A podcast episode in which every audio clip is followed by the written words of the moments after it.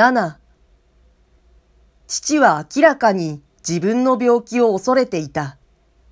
しかし医者の来るたびにうるさい質問をかけて相手を困らすたちでもなかった。医者の方でもまた遠慮して何とも言わなかった。父は死後のことを考えているらしかった。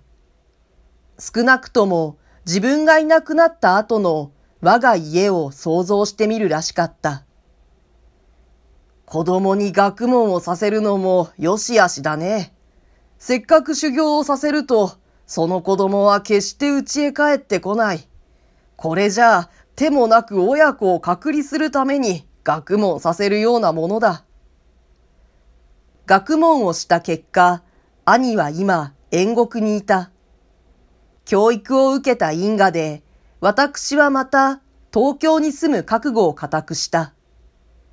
こういう子を育てた父の愚痴は、元より不合理ではなかった。長年住み古した田舎屋の中に、たった一人取り残されそうな母を描き出す父の想像は、元より寂しいに違いなかった。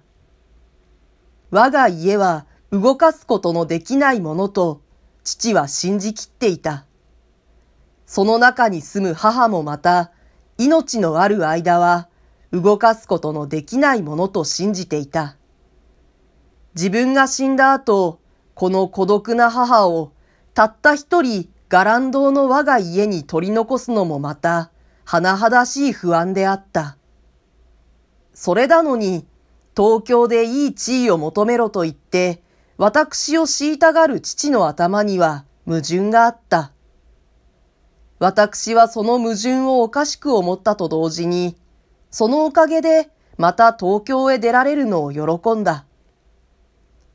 私は父や母の手前、この地位をできるだけの努力で求めつつあるごとくに装わなくてはならなかった。私は先生に手紙を書いて家の事情を詳しく述べた。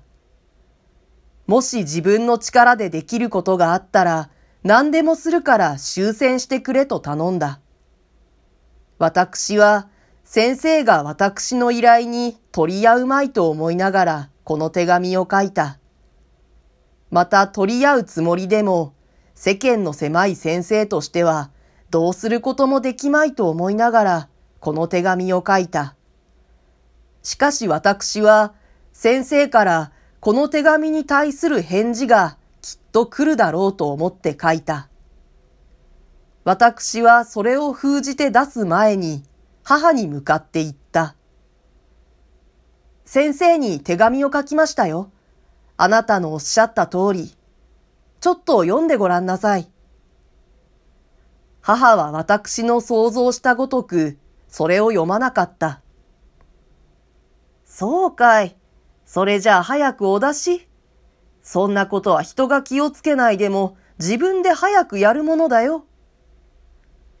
母は私をまだ子供のように思っていた。私も実際子供のような感じがした。しかし手紙じゃ用は足りませんよ。どうせ9月にでもなって私が東京へ出てからでなくっちゃ。そりゃあそうかもしれないけれども、またひょっとしてどんないい口がないとも限らないんだから、早く頼んでおくに越したことはないよ。ええ、とにかく返事は来るに決まってますから、そうしたらまたお話ししましょう。私はこんなことにかけて、几帳面な先生を信じていた。私は先生の返事の来るのを心待ちに待った。けれども、私の予期はついに外れた。先生からは一週間経っても何の頼りもなかった。大方どこかへ秘書にでも行っているんでしょう。私は母に向かって言い訳らしい言葉を使わなければならなかった。そうしてその言葉は母に対する言い訳ばかりでなく、自分の心に対する言い訳でもあった。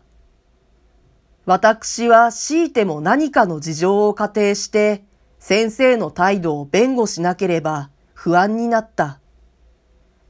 私は時々父の病気を忘れた。一層早く東京へ出てしまおうかと思ったりした。その父自身も己の病気を忘れることがあった。未来を心配しながら未来に対する処置は一向取らなかった。